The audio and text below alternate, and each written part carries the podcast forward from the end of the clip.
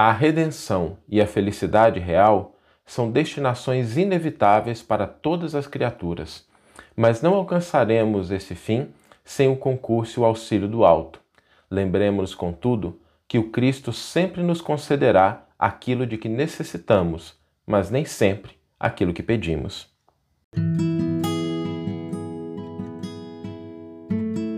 Você está ouvindo o podcast O Evangelho por Emmanuel um podcast dedicado à interpretação e ao estudo da Boa Nova de Jesus através da contribuição do benfeitor Emmanuel.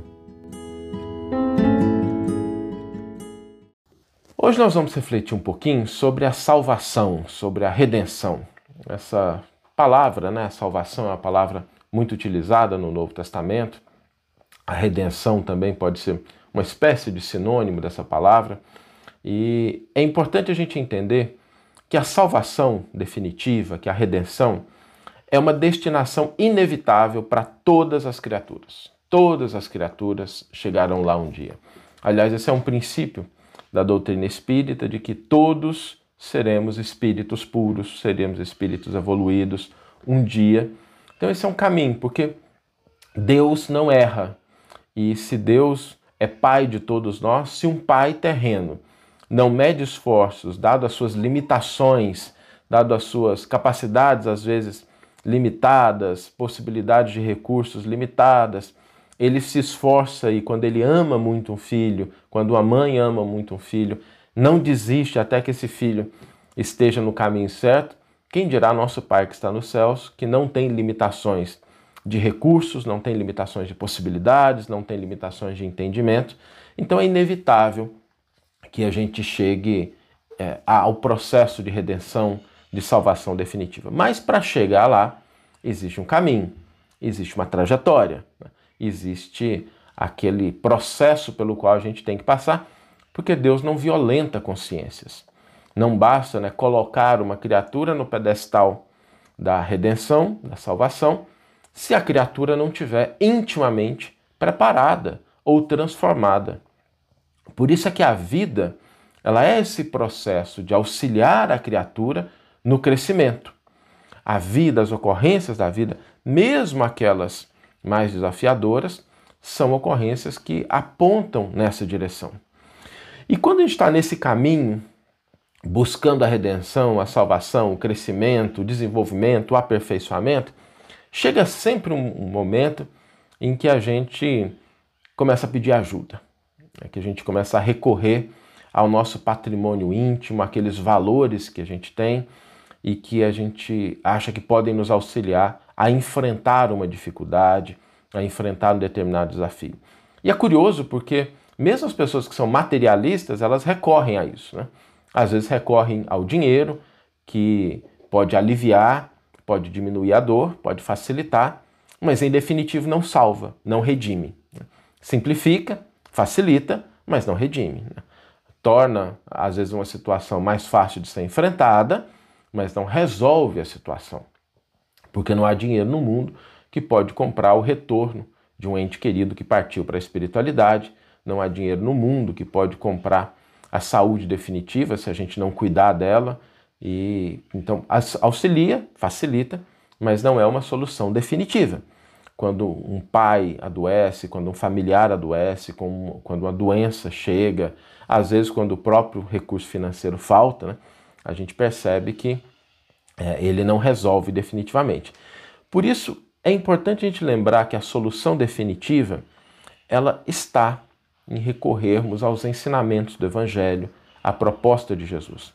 Aí nós podemos encontrar a solução definitiva para todas as nossas dificuldades que vêm muitas vezes, que cruzam o nosso caminho.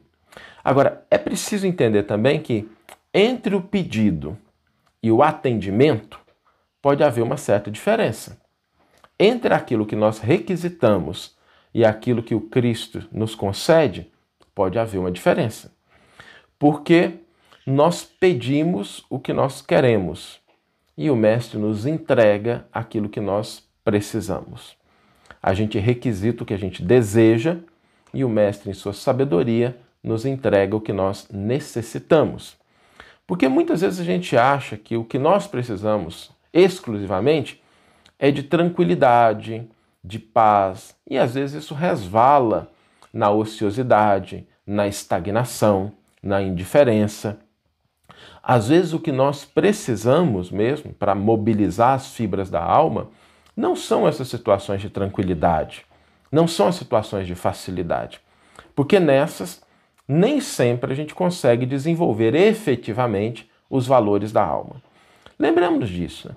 Quantos de nós não passamos a ter uma fé mais profunda na imortalidade, pensar na vida futura e com isso alterar a perspectiva que nós temos a partir da, da nossa própria vida, quando um parente, quando um ser amado retorna para a pátria espiritual.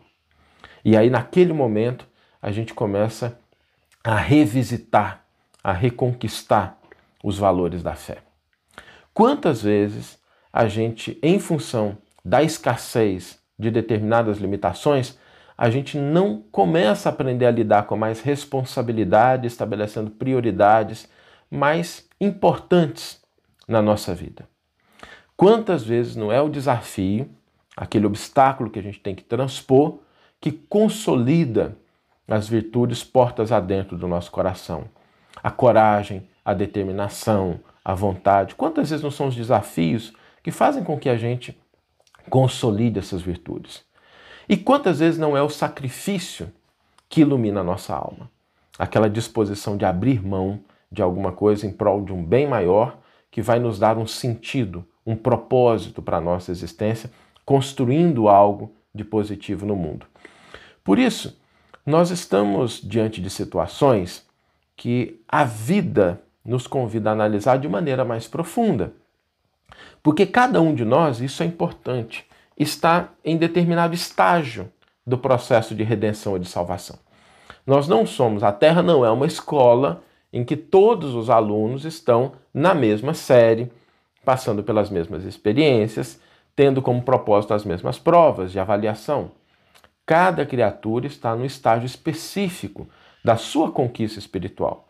Por isso, as experiências que a gente recebe são experiências personalizadas, né? aquilo que nós precisamos para o nosso crescimento espiritual.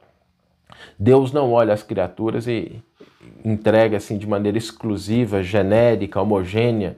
Até em situações desafiadoras, como a gente vive, por exemplo, na atualidade, a situação da pandemia, cada um experimenta isso de uma maneira diferente.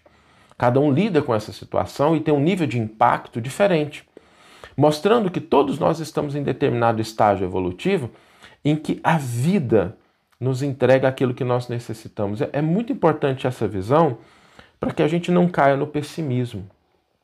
A vida acontece para o nosso crescimento. As experiências da vida nos convidam à edificação dos valores da alma, ao fortalecimento das nossas virtudes, às vezes a preparação para que a gente possa enfrentar os nossos desafios, tendo os elementos que nos capacitam realmente a vencer as dificuldades de uma maneira definitiva, sem cometer equívocos, sem resvalar, às vezes, no crime, na ingratidão, nas atitudes equivocadas, mas tendo esses valores da alma, essas virtudes consolidadas no nosso coração. A vida acontece para o nosso crescimento espiritual. Não é uma punição, é uma oportunidade. Não é um castigo, é um convite ao crescimento. Tudo aquilo que nós passamos, que chega ao nosso encontro, é com o propósito de que a gente se aproxime um pouco mais do processo de redenção, de salvação, de felicidade real, porque é essa é a destinação de todas as criaturas. Deus não criou seus filhos para o sofrimento, mas às vezes é preciso que a gente entenda o que significa felicidade real. E muitas vezes são essas situações dolorosas que nos lembram de duas coisas que devem ficar na nossa mente a nossa, o nosso direito, a nossa disposição de pedir auxílio quando precisarmos e a certeza de que Deus, nosso Pai, de que Jesus, nosso Mestre, atenderão a esse pedido da maneira que nós necessitamos, mas nem sempre da maneira que nós queremos. Né? Porque Jesus conhece as nossas necessidades mais íntimas, nos ama, e da mesma forma como a gente, quando vai lidar com o filho, com o ente querido, a gente busca o melhor, mas nem sempre atender a pedidos que são meros caprichos. Deus cuida de cada um de nós, porque a redenção e a salvação, elas são destinações definitivas e inevitáveis para cada um de nós. Vamos ler agora a íntegra do versículo e do comentário que inspiraram a nossa reflexão de hoje. O versículo está em Atos dos Apóstolos, capítulo 2, versículo 21, e nos diz o seguinte: E será que todo aquele que invocar o nome do Senhor será salvo? E Emmanuel vai intitular o seu comentário Serviço de Salvação.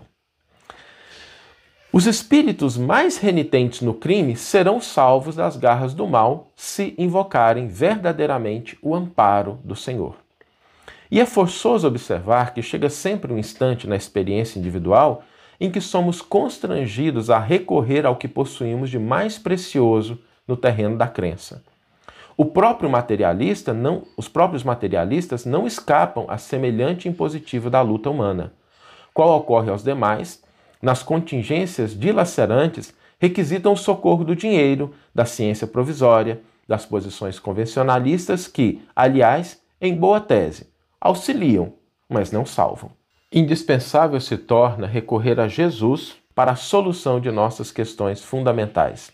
Invoquemos a compaixão dele e não nos faltará recurso adequado.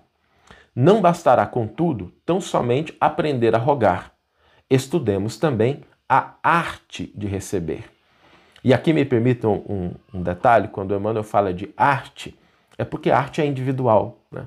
A arte é aquela característica. Alguns gostam de um certo tipo de arte, outros gostam de outra, mas é a arte de receber. Às vezes surgem diferenças superficiais entre pedido e suprimento. O trabalho salvador do céu virá ao nosso encontro, mas não obedecerá, em grande número de ocasiões, à expectativa de nossa visão imperfeita. Em muitos casos, a providência divina nos visita em forma de doença, escassez, contrariedade.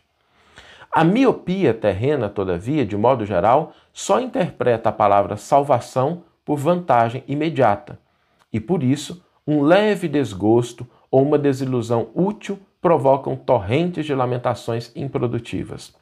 Apesar de tudo, porém, o Cristo nunca deixa de socorrer e aliviar, e o seu sublime esforço de redenção assume variados aspectos, tanto quanto são diversas as necessidades de cada um. Que você tenha uma excelente manhã, uma excelente tarde ou uma excelente noite e que possamos nos encontrar no próximo episódio. Um grande abraço e até lá!